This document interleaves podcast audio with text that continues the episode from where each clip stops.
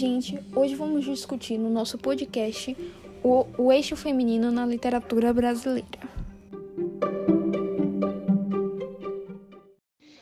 Eu agora vou falar um pouco para vocês sobre o livro Tudo Nela Brilha e Queima Poemas de Luta e Amor, de Riane Leão. Foi seu primeiro livro, publicado em 2017. Os poemas geralmente são curtos e são definidos como autobiográficos. Eles evidenciam os detalhes da trajetória dela, que ela define como caos e flores, é, assim como a superação e a resistência e o empoderamento feminino. O livro que superou 40 mil exemplares ficou entre os mais vendidos no Brasil e em diversos outros países. Para a revista Trip, a poeta expressa: Acho importante falar que existe uma mulher negra e lésbica que é best-seller. Em novembro de 2019, para a mesma editora, ela lançou seu segundo livro, Jamais Peço Desculpa por Me Derramar. Um dos trechos que me chamou mais atenção dos poemas de Riane Leão é esse. Quantas vezes minha mãe sentou na beira da cama e me ajudou a retirar os cacos de vida dos pés, e disse que poucos mereciam o meu amor, que o mundo me machucaria porque eu tinha nascido com um coração demais, que eu tinha que parar de ser tão boa, ou não me sobraria nada além dos cacos, que ela arrancava com cuidado e paciência, e com cuidado e paciência, plantando flores no lugar. Os livros de Riane Leão são de extrema importância né, para as mulheres brasileiras e as mulheres do mundo. Né, através dos seus poemas, ela guia né, nós mulheres que a gente tem um lugar no mundo e que a gente pode conquistar, que a gente é capaz e que a gente não deve deixar que as pessoas nos machuquem, a gente não deve passar pano, né, em cima de palavras que nos machucam, de gestos que nos machucam, com medo de que se a gente for falar algo possa ferir a outra pessoa. Riane Leão também, ela tem um grande incentivo, principalmente para as mulheres negras, né, que não tem muito destaque. E as LGBTs, ela representa também como ela se define uma mulher preta, lésbica, e poeta. Então, Riane Leão foi, é bastante né, importante para as mulheres da nossa atualidade, principalmente para as jovens, porque ela incentiva a e ela aponta assim, sabe, um, um caminho mostrando que a gente também pode, que a gente também é capaz. Então, é bastante recomendável ler Riane Leão que a partir dos poemas dela, né, você se identifica porque toda mulher já passou, se identifica com o que ela fala. E isso toca muito em quem lê. Eu agora vou falar um pouco para vocês sobre o livro Tudo Nela Brilha e Queima Poemas de Luta e Amor, de Riane Leão. Foi seu primeiro livro, publicado em 2017.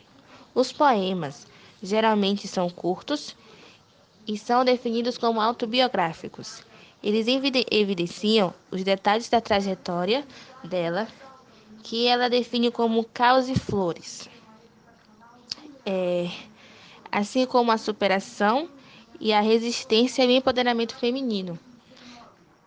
O livro que superou 40 mil exemplares ficou entre os mais vendidos no Brasil e em diversos outros países.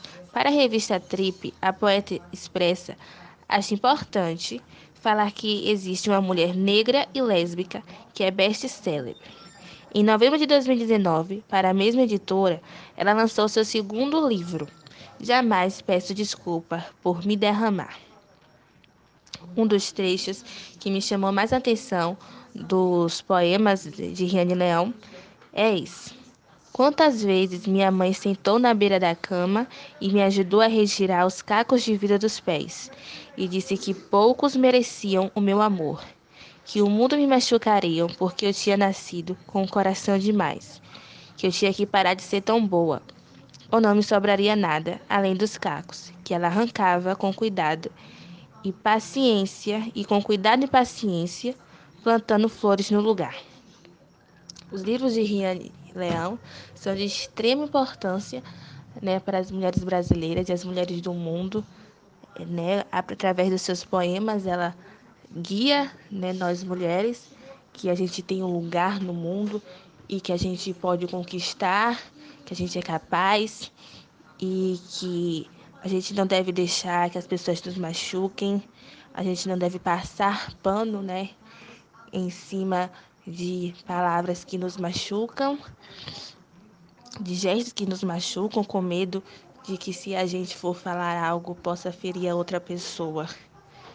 Riane Leão também, ela tem um grande incentivo, principalmente para as mulheres negras, né, que não tem muito destaque.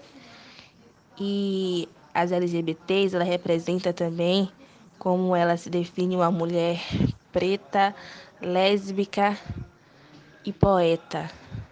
Então, Riane Leão foi, é bastante né, importante para as mulheres da nossa atualidade, principalmente para as jovens, porque ela incentiva a e ela aponta assim, sabe, um, caminho mostrando que a gente também pode, que a gente também é capaz.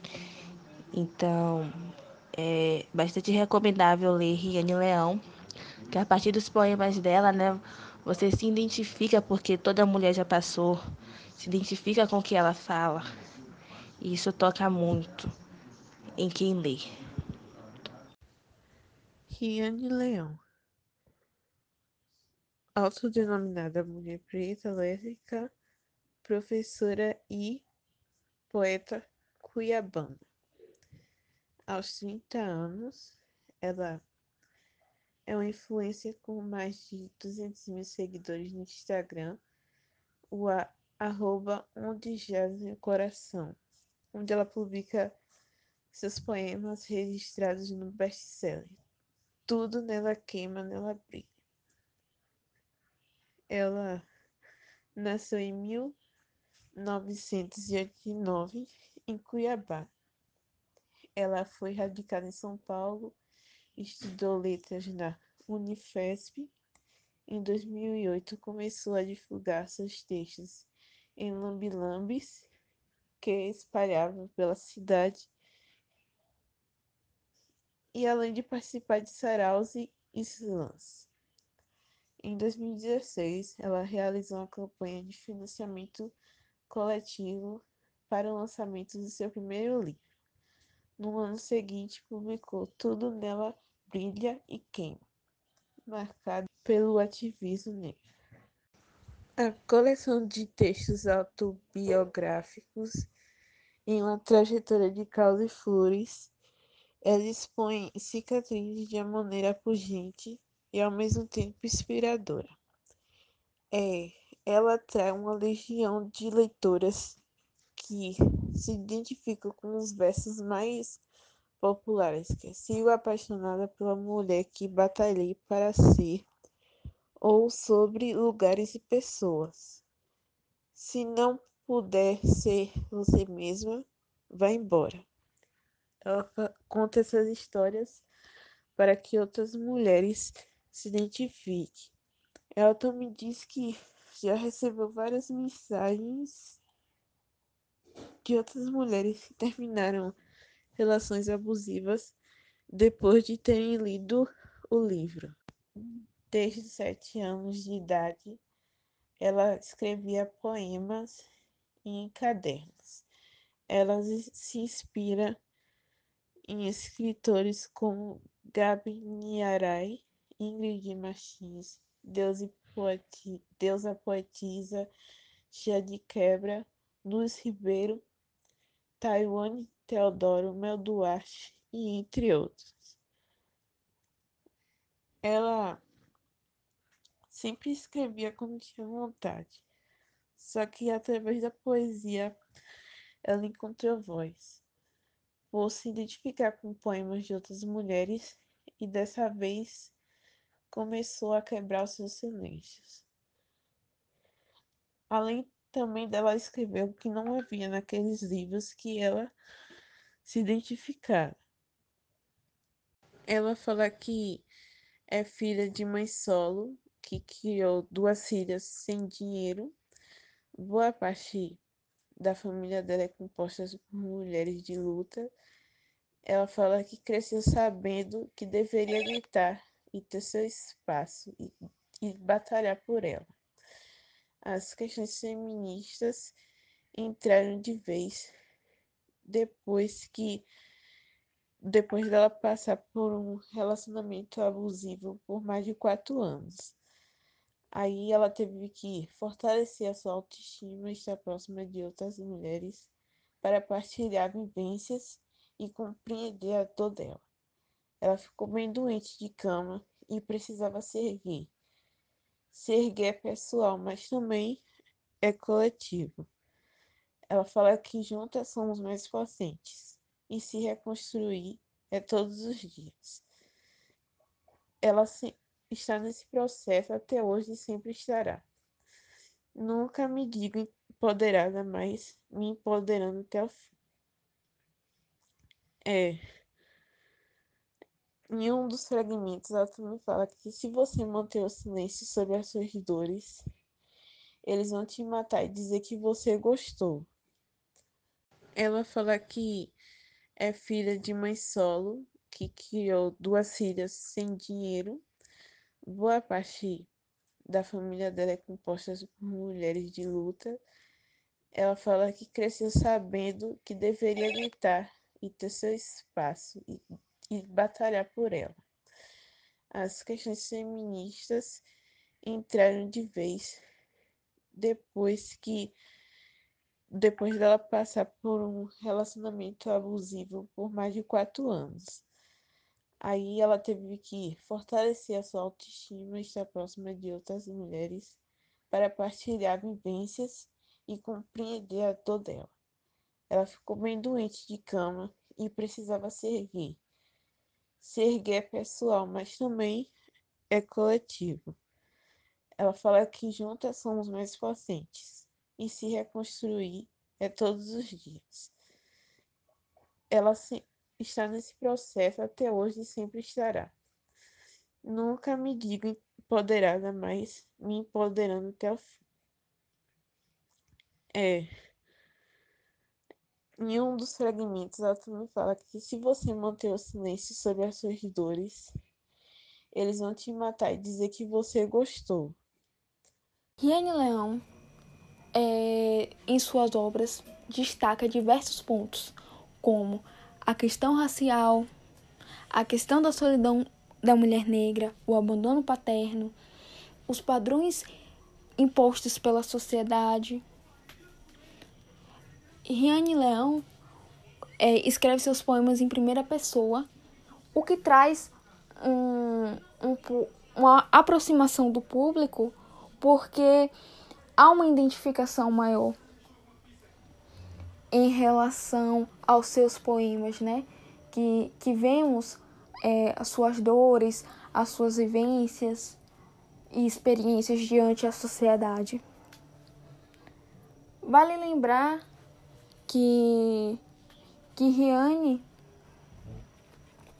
ela tenta se sensibilizar, ela tenta não, né? Ela sensibiliza é, seu público justamente com isso, pelas suas experiências, por ser abandonada pelo pai, pela mãe ter que criar ela e a irmã sozinha, né?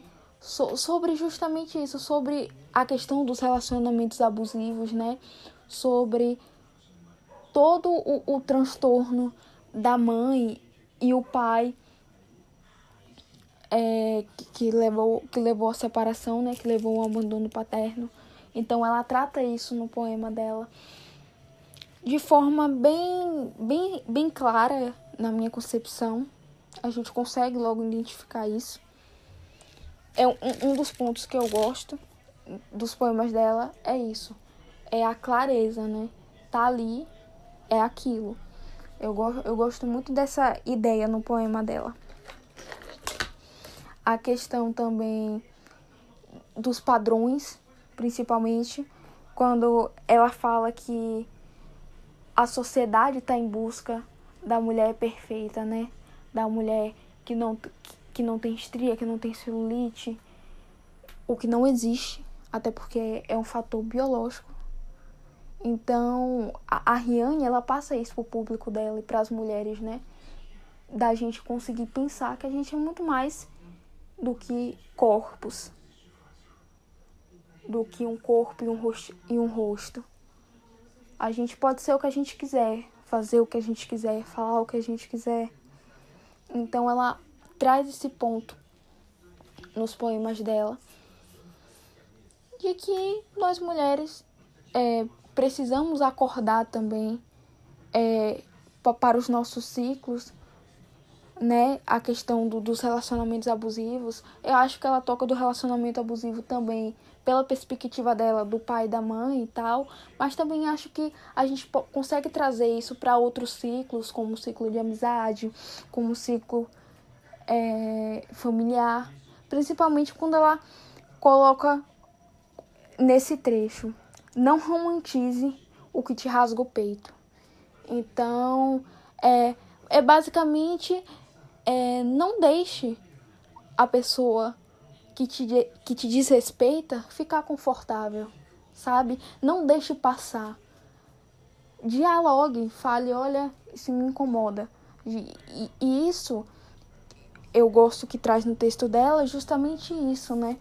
O fato da, dela abrir a nossa mente, da gente poder falar, da gente se libertar, de não ficar só com aquilo guardado por muito tempo dentro da gente, porque isso faz mal pra gente, pra, é, pra gente, não pra pessoa, não para a pessoa que falou.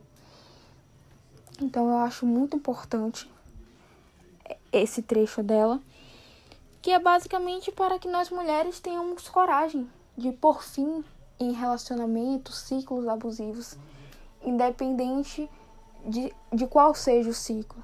Que nós tenhamos coragem para não aceitar qualquer tipo, qualquer migalha de afeto. Então eu acho muito importante esse trecho do livro dela. Outro ponto também que eu gosto da Riane é como ela exalta sua ancestralidade, né?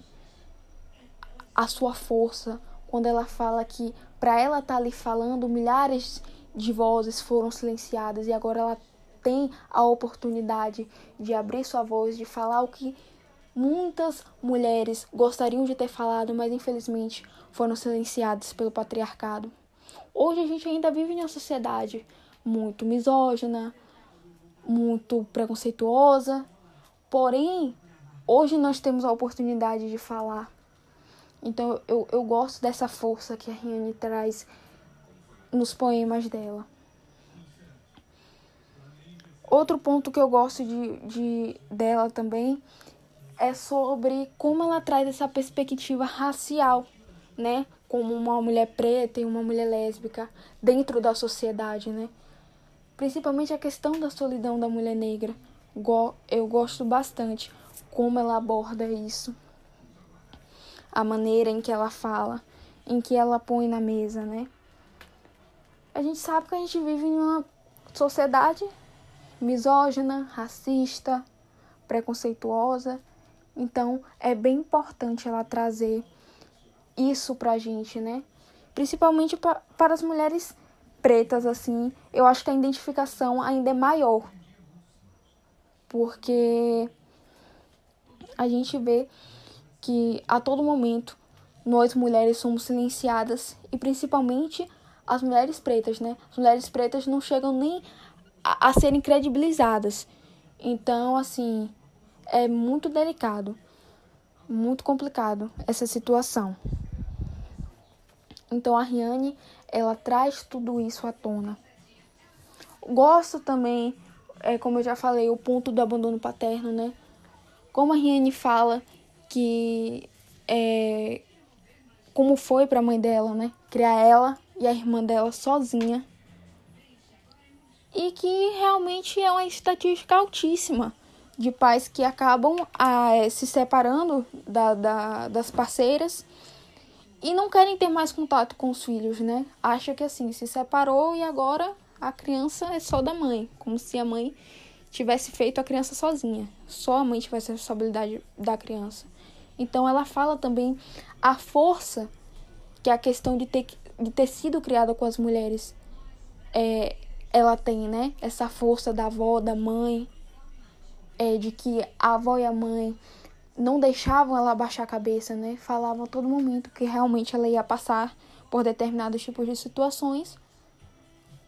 E a Riane ela trata com, ela trata isso no livro dela, né? Nos poemas dela, é que o que ela não teve do pai, ela pôde encontrar na mãe, na irmã, na avó, toda essa força e toda essa inspiração para que ela pudesse fazer os seus poemas, né? Que como ela mesma fala, foi através da minha dor, da dor da minha mãe, da minha avó, que eu consegui a minha cura, né? Das minhas ancestrais que eu consegui ter a cura, eu consegui me libertar. Então é bem importante isso, principalmente no atual, né? Para nós mulheres mais novas que estamos começando a descobrir a vida, ao pensar o que, é que a gente quer fazer. Então a Riane ela traz essa força, ela traz essa inspiração e principalmente é, representação. Eu acho que muitas mulheres se, se sentem representadas, assim como eu me senti, mesmo não sendo um livro totalmente voltado para mim, como mulher branca, claro, mas é um livro que eu me sinto inspirada, é, consigo sentir força para encarar o que eu quero, fazer o que eu quero então, a Riane Leão é muito importante nesse quesito. Falar sobre o surgimento das, das mulheres na literatura, é preciso a gente resgatar a questão da educação feminina no Brasil. É preciso levar em conta que durante 327 anos no Brasil, a educação só era permitida para homens. Então, desde 1500 a 1827 só poderiam entrar nas escolas homens. Logo, é, as mulheres, para estudarem, deveriam ter permissão dos seus pais ou dos seus irmãos. Ou seja, é, o patriarcado sempre tentando manter a ordem de alguma forma. Então, é, essa, esse processo de, da exclusão da educação feminina no Brasil, ela traz a questão do silenciamento do feminino nas esferas sociais, é, onde mulheres não tinham o direito a voto, não tinham o direito de expressar sua, sua opinião, sair para lugares desacompanhadas.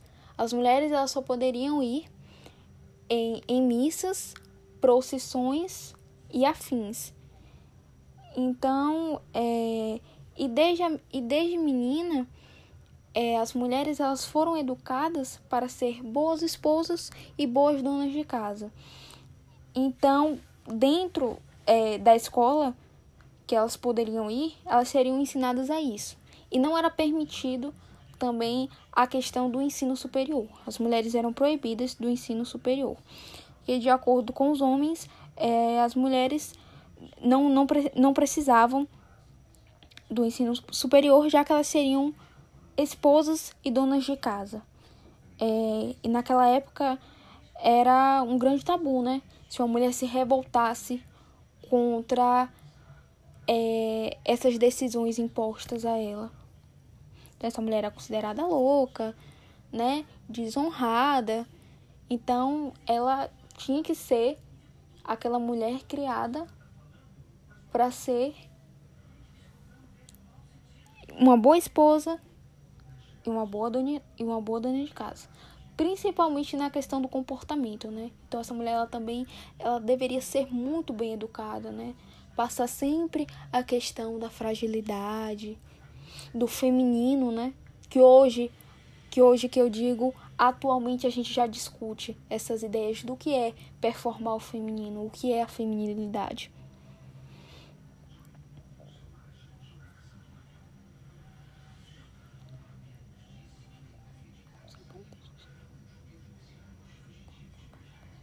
Então, é, suas tarefas eram basicamente aprender né? Sua educação basicamente era aprender tarefas domésticas, né? Elas não poderiam ter nenhuma participação na vida urbana. Então, é, na obra de 500 anos de educação no Brasil, uma coletânea com 24 artigos, Ari, Arilda Inês Miranda Ribeiro apresenta um texto intitulado Mulheres Educadas na Colônia, em que afirma que, no início da história do Brasil, a mulher carregava o estigma, o estigma de fragilidade e imbecilidade. Então, foi como eu já tinha falado, essa questão de que uma mulher ela precisa estar tá sempre sendo submissa ao homem, porque é o homem que sabe o que é melhor para ela. Ele que é o melhor tanto na questão de racionalidade quanto na questão intelectual, porque como, consider, como considerava naquela época que as mulheres fossem frágeis e, não, e que não soubessem é, separar as suas emoções, né? Então tudo ligado a ela eram as emoções. Então ela não tinha direito de escolher sobre si própria. O que se a gente for trazer para, o atua para a atualidade, até hoje não mudou tanta coisa assim. Né? Hoje a gente tem voz para falar, mas é, as pessoas tentam, principalmente os homens, né, que eu digo, a questão da sociedade, em cima da gente, tenta nos calar de todas as maneiras. Mas voltando à questão do surgimento das mulheres na literatura. As mulheres na literatura elas surgem desde o século XIX, porém essa, a gente não vê muito falar nessas mulheres, né? Geralmente a gente vê sobre Machado de Assis.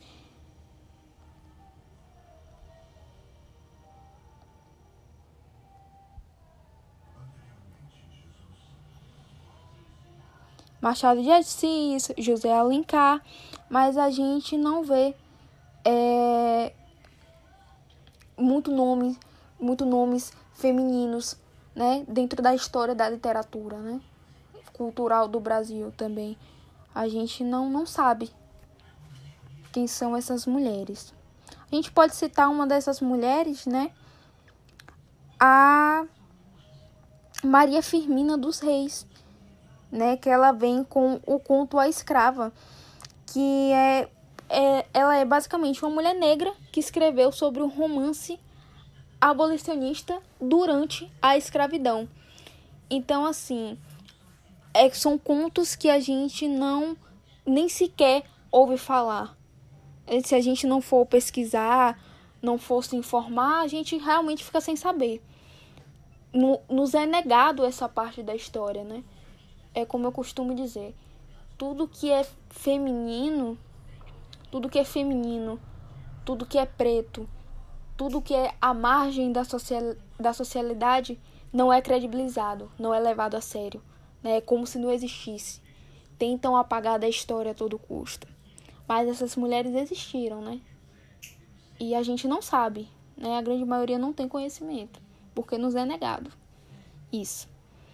Que de acordo com a sociedade, só quem tem intelectual são os homens. Só que tem capacidade de pesquisar, de estudar, de falar sobre determinados assuntos são homens.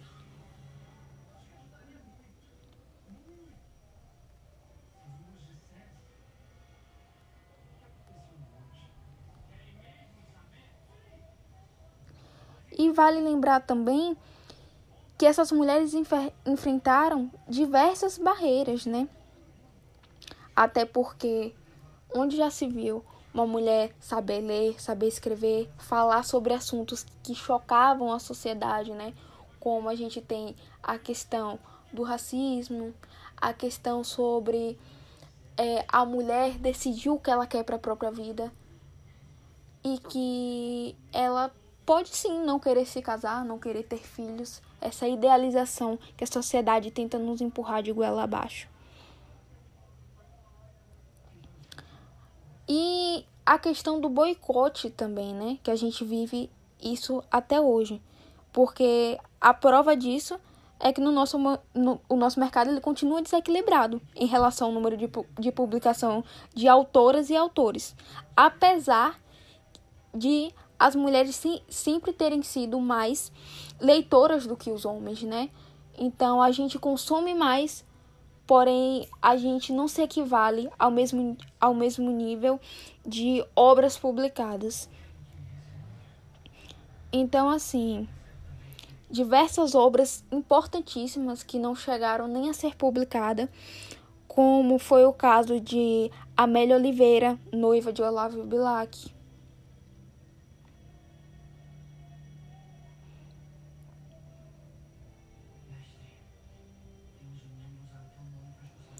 E principalmente a, a literatura ainda ela sofre com a questão da inclusão, né?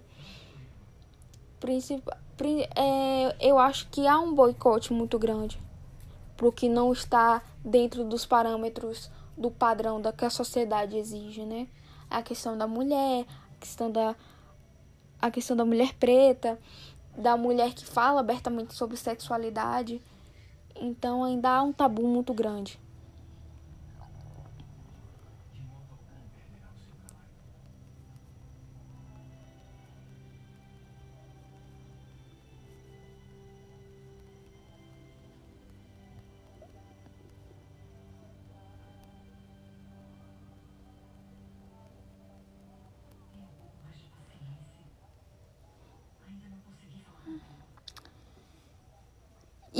A primeira mulher a publicar um livro no Brasil, como eu já tinha falado é, anteriormente, foi a Marina a, a Maria Firmina dos Reis. Ela foi a, a primeira mulher a publicar um romance no Brasil. É Úrsula, escrita com pseudônimo uma maranhense em 1859. E ele é bem é, forte, né, principalmente para a época, porque era uma temática abolicionista, né? Em que a gente não via, né, principalmente uma mulher, né, falar sobre isso. E ainda durante a escravidão. Então, é, é um livro bem forte.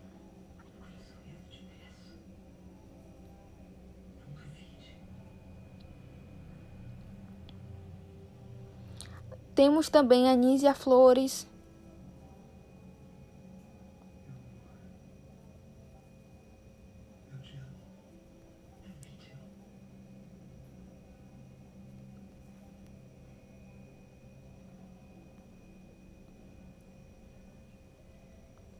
A Nízia Flores, ela usava um pseudônimo de Dionísia Gonçalves Pinto.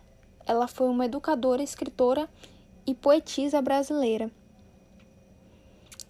Tem como, como seus livros, principalmente, o Direito das Mulheres e Injustiça dos Homens. Então, ela traz uma temática é, feminista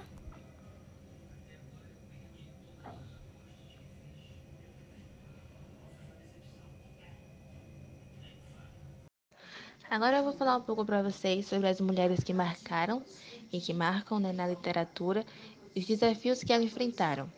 É, antigamente, né, é, chamavam os poemas e os livros que as mulheres publicavam de livros de mulherzinha. Isso é uma expressão preconceituosa, porque as mulheres só escreviam livros sobre amor, romances e com finais dramáticos.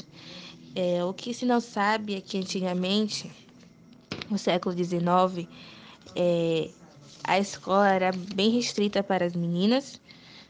Né? As meninas entravam na escola com uma mais velha que os meninos e por isso é um dos motivos da, delas terem surgido né, na literatura, ter, ter tido destaque um pouco mais tarde, mas as mulheres sempre, escre sempre escrevi, escreveram, né, sempre produziram peças, poesias, romances de variados gêneros e por vários países. Cristina de Pisano foi uma das primeiras escritoras no período renascentista.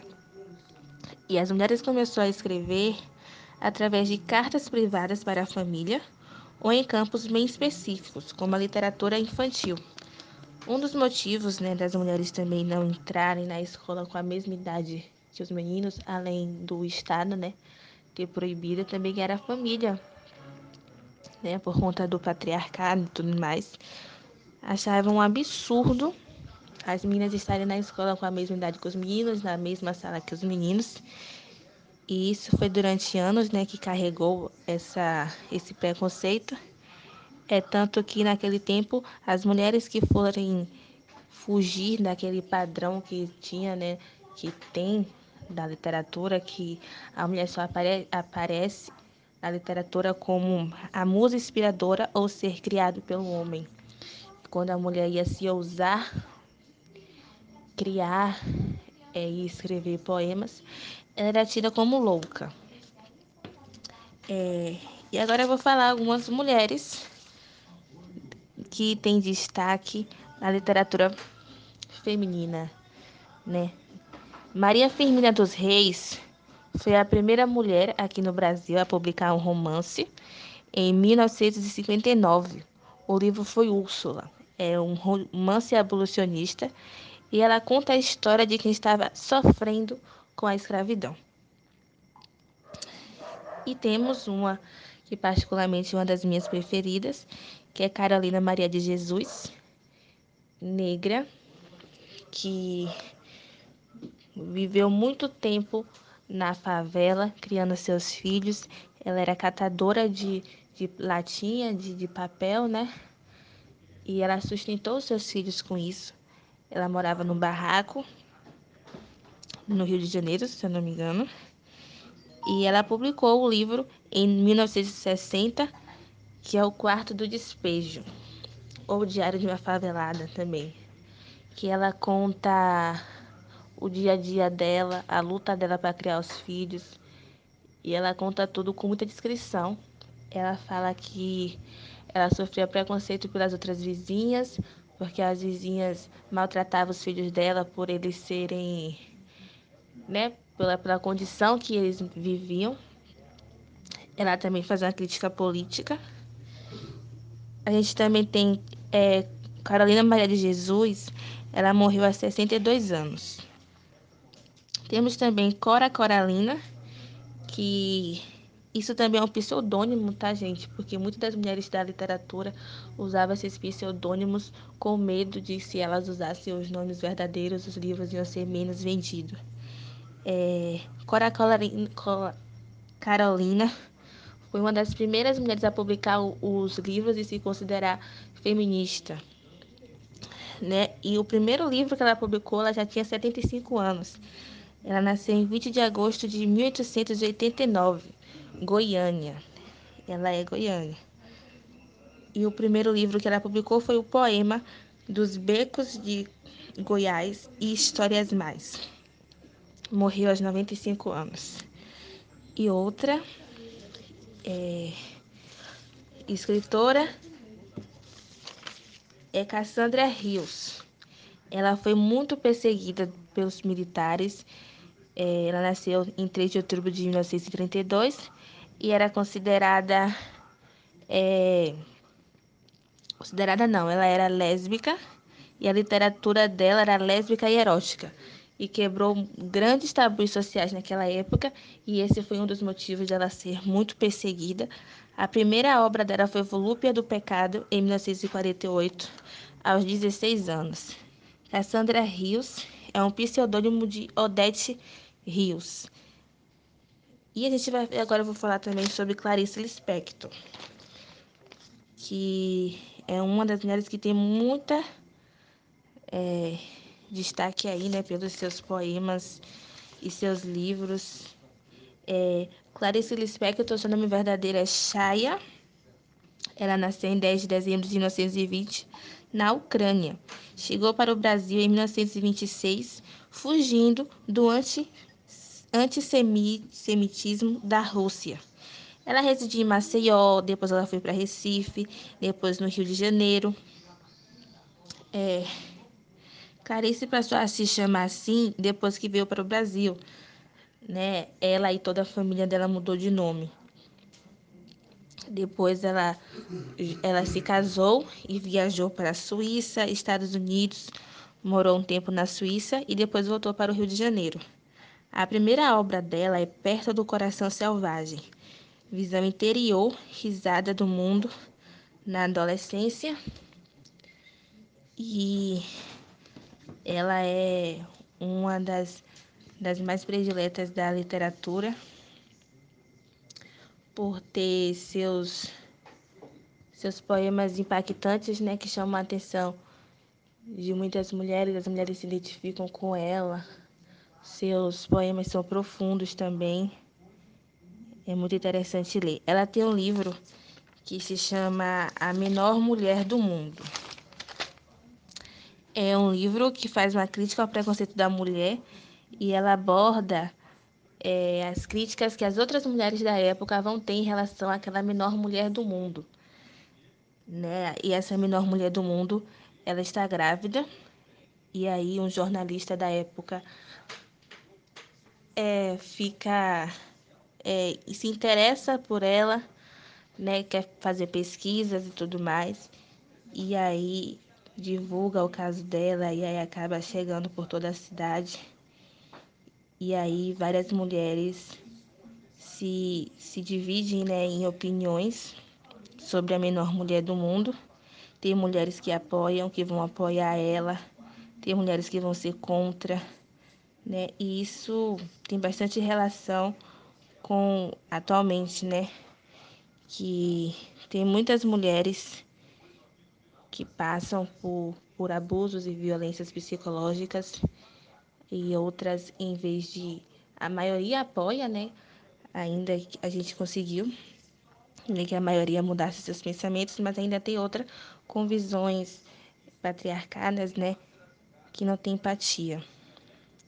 E aí, nesse livro de Clarice Lispector, A Menor Mulher do Mundo, ela, ela mostra essa crítica à divisão de críticas das, das mulheres em relação à menor mulher do mundo.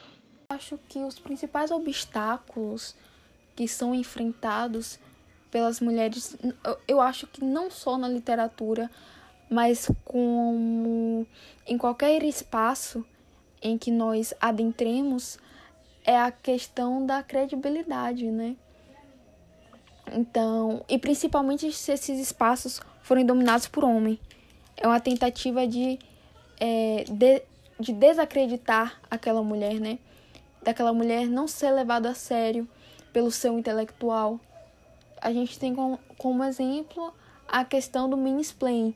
É quando a mulher ela trabalha com alguma área é, ou ela faz algum, é, algum determinado tipo de, de serviço e algum homem tenta explicar a sua própria área, né? Ou seja, dentro da literatura ou seja em, em alguma profissão, tentam explicar o que ela já sabe porque ela trabalha nisso. Muitos homens, às vezes, que nem trabalham com essa área que essa mulher trabalha, mas tentam explicar o óbvio que ela já sabe. Então, para mim, na minha concepção, os grandes obstáculos que a gente tem é ser levada a sério, é ser credibilizada as pessoas prestarem atenção e pensar, nossa, realmente ela sabe do que, que ela tá falando. Não. Quando a gente fala, a gente geralmente é considerada como louca, mas se um homem fala a mesma coisa que a gente, é incrível, é uma ideia maravilhosa. Então, o, o grande problema é o boicote, é, é o silenciamento de todas as esferas, né? É a questão do silenciamento do trabalho, da sociedade, do ciclo familiar, do, dos ciclos de amizade. Então, a todo momento se vê uma tentativa de silenciar o público feminino a todo custo, né? Então a mulher ela não pode falar do que ela quer, do que ela espera, até mesmo em questão de relações, né? Uma mulher não pode falar o que ela quer em uma relação. Senão ela é vista como dada. É, ela é vista como uma pessoa assim. sem. Como eu posso me expressar? É, realmente é uma pessoa dada, né? Então, quando a mulher ela fala abertamente sobre sexo, ela fala o que ela espera de uma relação, é quando ela fala que ela não precisa estar em um relacionamento para ser feliz, para fazer o que gosta, para seguir a sua vida normal. Então a mulher ela pode sim ter grandes conquistas, ser feliz sem precisar ser uma esposa ou sem precisar ser mãe. Essa coisa do do que eu gosto de chamar de relacionamento compulsório. Nossa, preciso ter alguém para me sentir bem, para estar feliz, para minha vida ter uma continuidade, para mostrar que eu sou é, bem comigo mesma. Então, o feminino na literatura ele traz isso, ele desconstrói esse pensamento de que a gente pode ser o que a gente quiser, falar o que a gente quiser e que principalmente nós somos livres, né? A questão de abrir a nossa cabeça para a liberdade. É como Riane falou, Riane Leão, ela fala nos, pelos poemas dela, né? Que ela demorou muito para se libertar de diversas amarras. E assim adiante dentro da sociedade, né? A gente demora muito tempo para se entender, para ver que não é nada daquilo que a sociedade nos cobra. A gente pode sim ser o que a gente quiser, principalmente trabalhar com o que a gente quiser. E que a gente pode se divertir e ao mesmo tempo ser séria. E nem por isso nós não somos é, pessoas competentes, pessoas que, que dão o melhor de si na sua profissão, que tem muito disso também, né? Principalmente, como eu já tinha falado antes, se esse espaço é dominado por homens. Então, uma mulher que ela é independente, ela sai se diverte e mesmo assim tem a carreira dela profissional e que trabalha excelentissimamente bem, é um, é um choque para os homens, né? É como se só eles pudessem ter esse escape, esse divertimento. E não. A gente pode sim sair com as amigas e ser um excelente profissional. A nossa saída, né, o nosso divertimento não nos faz menos profissional, menos competente. Então a gente aprende a ter força, inspiração para seguir a nossa vida com com a literatura feminina. É, a, litera a literatura feminina, eu acho que abre, abriu não só os meus olhos, como eu acho que quem lê, quem consome livro de, de mulheres, abriu também, sabe? A questão do, empodera do empoderamento, com certeza. E principalmente da empatia por outras mulheres, né? em que eu não preciso, não só eu como todas, olhar outra mulher como a minha inimiga, né? Em que eu não posso achar outra mulher bonita. Então desconstrói principalmente a questão da competição feminina, né? Que é uma pura bobagem em que a sociedade patriarcal colocou, né, na gente, projetou na gente. Então a gente aprende muito sobre empatia.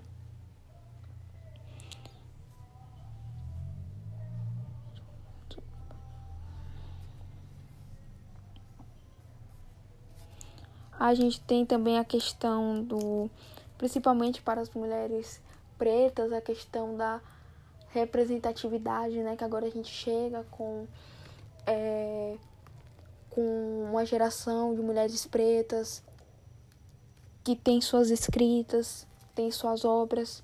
Então a gente trabalha com essa representatividade também dentro do feminino, principalmente ligado ao feminismo, né? Onde a gente desconstrói diversas barreiras que nos são impostas, como eu já falei sobre a questão do casamento, sobre a questão de ter filhos.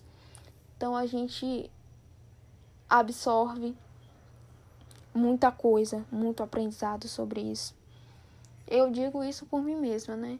Hoje em dia eu tenho muito mais empatia para olhar para outra mulher, né?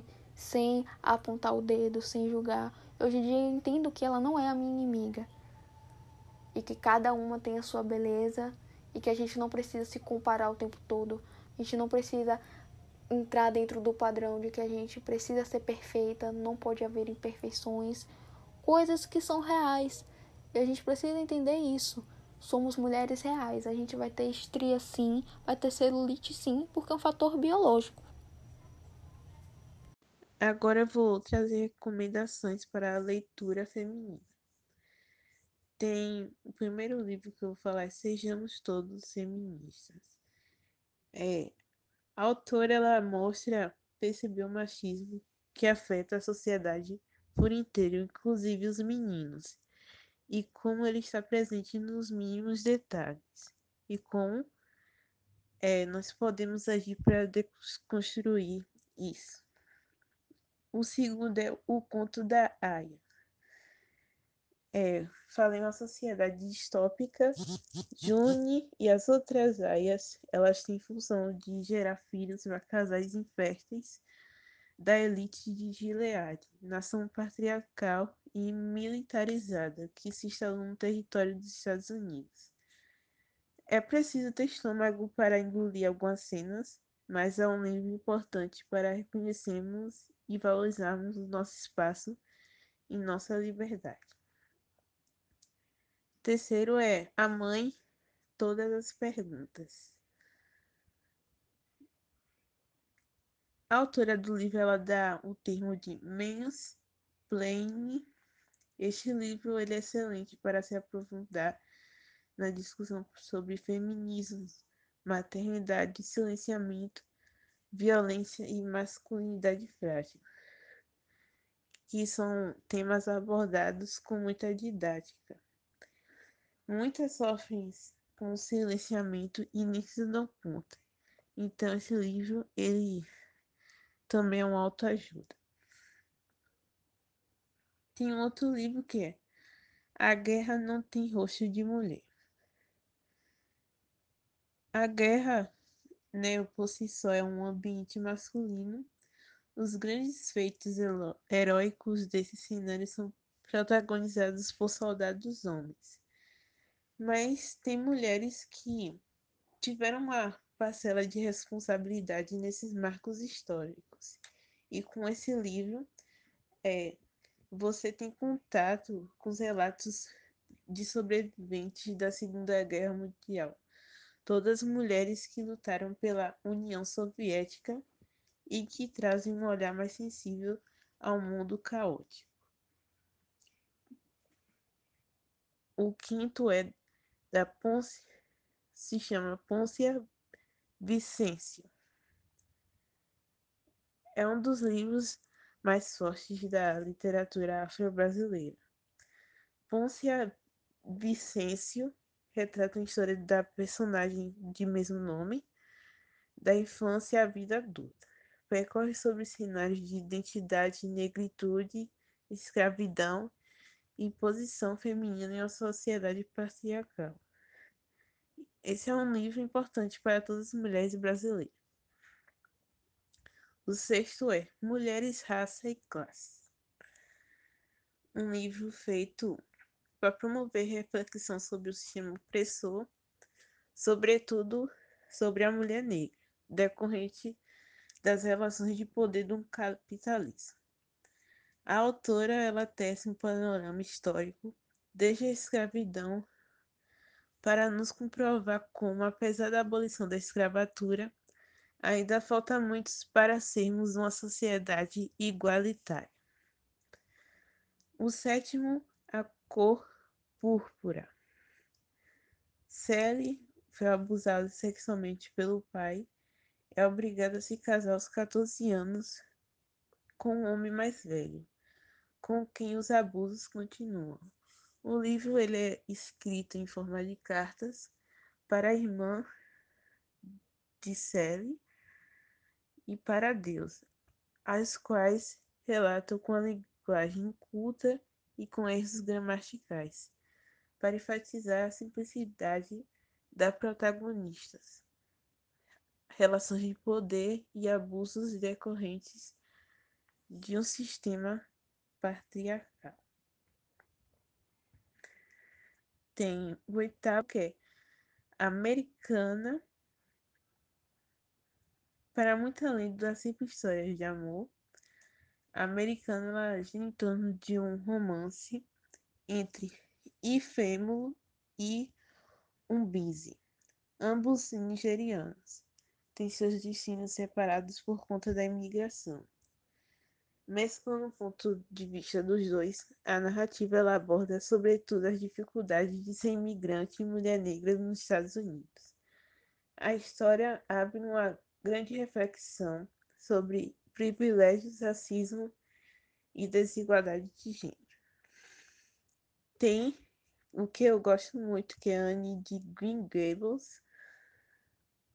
Anne, ela é uma menina muito esperta, é adotada por um casal de irmãos de Green Gables, que na verdade eles queriam adotar um menino.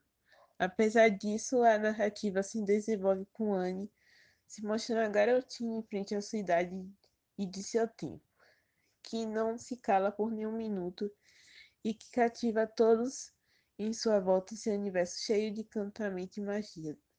Uma daquelas histórias perfeitas para contar as garotas crescidas ou não. Ela também aborda temas como bullying, é, sobre as meninas que não estão dentro do padrão de beleza. Muitas meninas se identificam com essa personagem. O próximo é razão e sensibilidade. Em meio a um cenário aristocrata e patriarcal, duas irmãs de personalidades muito distintas devem lidar com a obrigatoriedade do casamento. Uma mais passional e romântica e a outra mais sensata e racional. Elas protagonizam e precisam arcar com sentimentos e obrigações, que muitas vezes elas não concordam. Tem o outro que é Histórias de Iná para Garotas Rebeldes. Este livro é infantil, é excelente para meninas e meninos que conhecem histórias de mulheres inspiradoras que foram autoras de feitos importantes para a sociedade. As Meninas, que é um dos romances mais importantes de Lívia Fagundes, que é uma autora brasileira. As meninas retratam os conflitos internos e externos de três jovens amigas, Lorena, Lia e Ana Clara, durante a ditadura militar em São Paulo.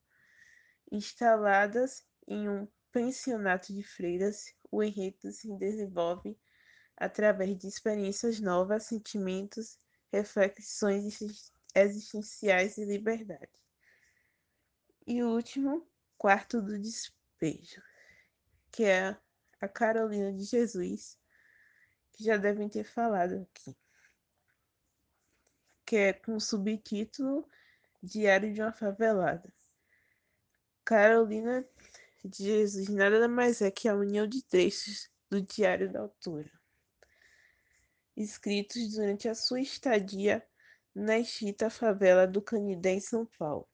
Entre seus relatos, temos o contato com a mulher forte que vive para conceder aos filhos o mínimo de, de dignidade, mesmo enfrentando obstáculos de ser uma mulher negra, pobre, favelada e solteira.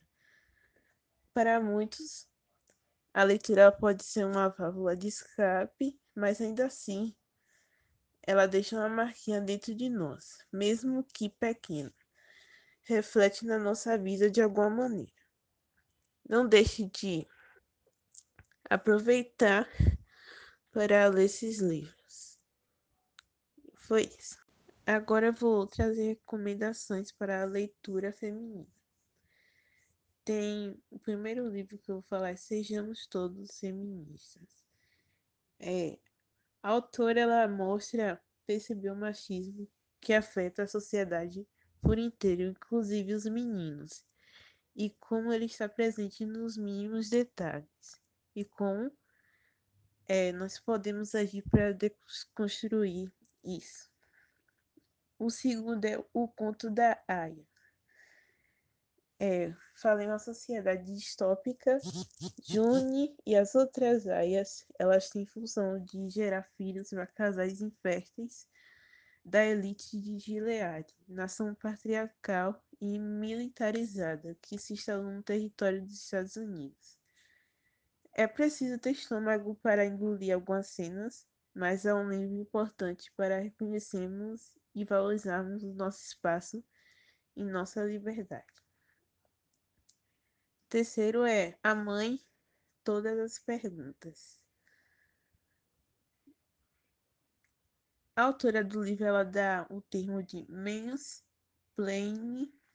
Este livro ele é excelente para se aprofundar na discussão sobre feminismo, maternidade, silenciamento, violência e masculinidade frágil, que são temas abordados com muita didática.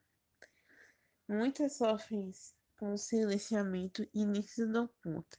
Então esse livro ele também é uma autoajuda. Tem um outro livro que é A Guerra Não Tem Rosto de Mulher. A guerra, né, por si só, é um ambiente masculino. Os grandes feitos heróicos desse cenário são protagonizados por soldados homens. Mas tem mulheres que tiveram uma parcela de responsabilidade nesses marcos históricos. E com esse livro, é, você tem contato com os relatos de sobreviventes da Segunda Guerra Mundial todas mulheres que lutaram pela União Soviética e que trazem um olhar mais sensível ao mundo caótico. O quinto é da Ponce, se chama Pôncia Vicêncio. É um dos livros mais fortes da literatura afro-brasileira. Pôncia Vicêncio retrata a história da personagem de mesmo nome, da infância à vida adulta. Percorre sobre cenários de identidade, negritude, escravidão e posição feminina em uma sociedade patriarcal. Esse é um livro importante para todas as mulheres brasileiras. O sexto é Mulheres, Raça e Classe. Um livro feito para promover reflexão sobre o sistema opressor, sobretudo sobre a mulher negra, decorrente das relações de poder do capitalismo. A autora ela tece um panorama histórico desde a escravidão para nos comprovar como, apesar da abolição da escravatura, ainda falta muitos para sermos uma sociedade igualitária. O sétimo, a cor púrpura. Sally foi abusada sexualmente pelo pai. É obrigada a se casar aos 14 anos com um homem mais velho, com quem os abusos continuam. O livro ele é escrito em forma de cartas para a irmã de Sally e para Deus, as quais relatam com a linguagem culta e com erros gramaticais para enfatizar a simplicidade das protagonistas, relações de poder e abusos decorrentes de um sistema patriarcal. Tem o oitavo que é americana, para muito além das simples histórias de amor, a americana ela gira em torno de um romance entre Ifêmulo e Umbizi, ambos nigerianos, têm seus destinos separados por conta da imigração. Mesclando o ponto de vista dos dois, a narrativa ela aborda sobretudo as dificuldades de ser imigrante e mulher negra nos Estados Unidos. A história abre uma grande reflexão sobre privilégios, racismo e desigualdade de gênero. Tem o que eu gosto muito, que é a Anne de Green Gables. Anne, ela é uma menina muito esperta, é adotada por um casal de irmãos de Green Gables, que na verdade eles queriam adotar um menino. Apesar disso, a narrativa se desenvolve com Anne se mostrando garotinha em frente à sua idade e de seu tempo, que não se cala por nenhum minuto e que cativa todos em sua volta em seu universo cheio de encantamento e magia. Uma daquelas histórias perfeitas para contar as garotas crescidas ou não. Ela também aborda temas como bullying, é, sobre as meninas que não estão dentro do padrão de beleza. Muitas meninas se identificam com essa personagem. O próximo é razão e sensibilidade. Em meio a um cenário aristocrata e patriarcal, duas irmãs de personalidades muito distintas devem lidar com a obrigatoriedade do casamento. Uma mais passional e romântica e a outra mais sensata e racional. Elas protagonizam e precisam arcar com sentimentos e obrigações, que muitas vezes elas não concordam. Tem um outro que é Histórias de Iná para Garotas Rebeldes. Este livro é infantil, é excelente para meninas e meninos que conhecem histórias de mulheres inspiradoras que foram autoras de feitos importantes para a sociedade. As Meninas, que é um dos romances mais importantes de Lívia Fagundes, que é uma autora brasileira. As meninas retratam os conflitos internos e externos de três jovens amigas, Lorena, Lia e Ana Clara, durante a ditadura militar em São Paulo. Instaladas em um pensionato de freiras, o enredo se desenvolve através de experiências novas, sentimentos, reflexões existenciais e liberdade. E o último, quarto do despejo, que é a Carolina de Jesus, que já devem ter falado aqui, que é com o subtítulo Diário de uma Favelada. Carolina de Jesus nada mais é que a união de trechos do Diário da Autora, escritos durante a sua estadia na extinta favela do Canidé em São Paulo. Entre seus relatos, temos o contato com a mulher forte que vive para conceder aos filhos o mínimo de, de dignidade, mesmo enfrentando obstáculos de ser uma mulher negra, pobre, favelada e solteira. Para muitos, a leitura pode ser uma válvula de escape, mas ainda assim, ela deixa uma marquinha dentro de nós, mesmo que pequena reflete na nossa vida de alguma maneira. Não deixe de aproveitar para ler esses livros. Foi isso. É, eu acho que o feminino na literatura ele nos remete à força, à representatividade e principalmente à ancestralidade. Quando eu leio, quando eu pesquiso sobre essas mulheres, eu me sinto inspirada para lutar cada vez mais pelo que eu acredito e consolidar os meus ideais, né? Levar todos essa, essas, esses legados, as lições que elas nos passam, porque eu imagino se hoje é difícil para a gente ser dona da nossa própria vida, ser dona do nosso próprio destino, eu imagino, eu imagino para elas que tiveram que romper diversos, diversas barreiras, sofrerem diversos boicotes, porque a gente sabe que até hoje, infelizmente, isso se torna real, é realidade. O quanto nós intelectualmente somos descredibilizadas somos inferiorizadas, muitas das vezes invisibilizadas por conta de sermos mulheres, né? É aquela ideia de que na cabeça da sociedade patriarcal, nós mulheres não, não somos seres para pensar, né? E sim serem comandadas por eles. Então, as mulheres na literatura, eles, eles, elas trazem isso, elas trazem essa coisa do da força, da inspiração, da gente poder falar e bater no peito que a gente é o que a gente quiser ser, a gente pode atuar na carreira que a gente quiser, falar o que a gente quiser e se expressar da maneira que nós achamos confortáveis e principalmente é não nos deixar cair.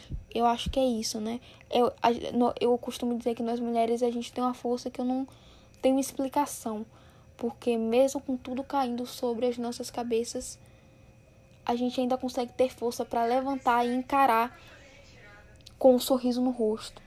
E é isso que a literatura feminina traz a força de conseguir lutar pelo que, pelo que a gente acredita.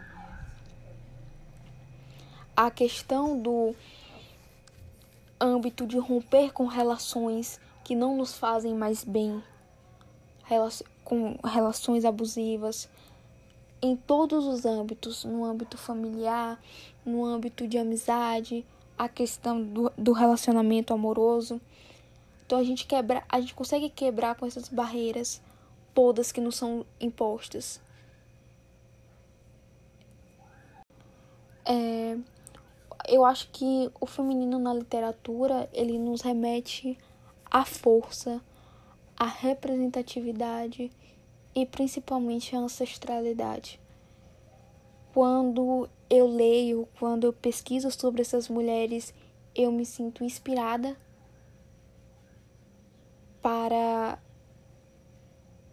lutar cada vez mais pelo que eu acredito e consolidar os meus ideais, né? Levar todos essa, essas, esses legados, as lições que elas nos passam, porque eu imagino se hoje é difícil para a gente ser dona da nossa própria vida, ser dona do nosso próprio destino, eu imagino, eu imagino para elas que tiveram que romper diversos, diversas barreiras, sofrerem diversos boicotes, porque a gente sabe que até hoje, infelizmente, isso se torna real, é realidade.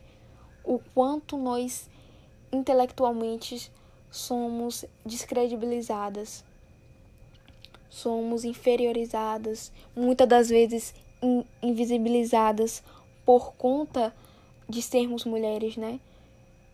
É aquela ideia de que na cabeça da sociedade patriarcal, nós mulheres não, não somos seres para pensar, né? E sim serem comandadas por eles. Então, as mulheres na literatura, eles, eles, elas trazem isso, elas trazem essa coisa do da força, da inspiração, da gente poder falar e bater no peito que a gente é o que a gente quiser ser, a gente pode atuar na carreira que a gente quiser, falar o que a gente quiser e se expressar da maneira que nós achamos confortáveis e principalmente é não nos deixar cair. Eu acho que é isso, né? Eu, eu costumo dizer que nós mulheres a gente tem uma força que eu não tenho explicação porque mesmo com tudo caindo sobre as nossas cabeças, a gente ainda consegue ter força para levantar e encarar com um sorriso no rosto. E é isso que a literatura feminina traz a força de conseguir lutar pelo que, pelo que a gente acredita. A questão do âmbito de romper com relações que não nos fazem mais bem, com relações abusivas, em todos os âmbitos, no âmbito familiar, no âmbito de amizade, a questão do, do relacionamento amoroso. Então a gente quebra, a gente consegue quebrar com essas barreiras todas que nos são impostas. Agora eu vou recitar para vocês dois poemas de Riane Leão, que me chamaram muita atenção e que eu me identifiquei bastante. O primeiro é: Ela parecia aqueles fogos de artifício, tudo nela brilhava e queimava, antes de apagar e virar, e virar poeira. O outro é: Não é para mim esse negócio de ser imutável. Eu queria transitar entre os meus dois caminhos, me transformar, reconhecer meus instintos. Estou me desconstruindo. Eu sou o universo se expandindo. E o terceiro, a única vez que perguntei para minha mãe se ela nunca mais se apaixonou, ela falou que o único homem em que ela confiou a deixou em pedaços. Neste dia, uma frase me fez entender certas feridas que meu pai causou sangram até hoje. E me perguntei quantos, iguais a ele, continuam desmoronando mulheres por anos a fio. E o último, dar importância de encarar a si mesma, escolha seus melhores discos e tire suas piores dores para dançar. Agora eu vou recitar para vocês dois poemas de Riane Leão que me chamaram muita atenção e que eu me identifiquei bastante. O primeiro é: ela parecia aqueles fogos de artifício, tudo nela brilhava e queimava, antes de apagar e virar, e virar poeira. O outro é: não é para mim esse negócio de ser imutável. Eu queria transitar entre os meus dois caminhos, me transformar, reconhecer meus instintos. Estou me desconstruindo. Eu sou o universo se expandindo. E o terceiro a única vez que perguntei para minha mãe se ela nunca mais se apaixonou, ela falou que o único homem em que ela confiou a deixou em pedaços. Neste dia, uma frase me fez entender certas feridas que meu pai causou sangram até hoje. E me perguntei quantos, iguais a ele, continuam desmoronando mulheres por anos a fio. E o último, Dar importância de encarar a si mesma, escolha seus melhores discos e tire suas piores dores para dançar. Irei trazer uma citação do poema de Clarice Lispector. Sou como você me vê. Posso ser leve como a brisa ou forte como uma ventania. Depende de quando e como você me vê passar.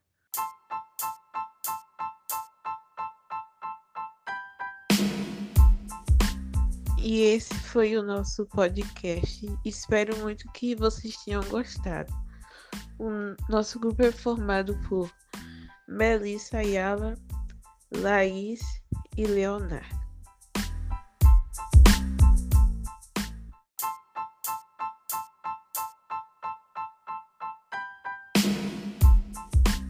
E esse foi o nosso podcast. Espero muito que vocês tenham gostado. O nosso grupo é formado por Melissa Ayala, Laís e Leonardo.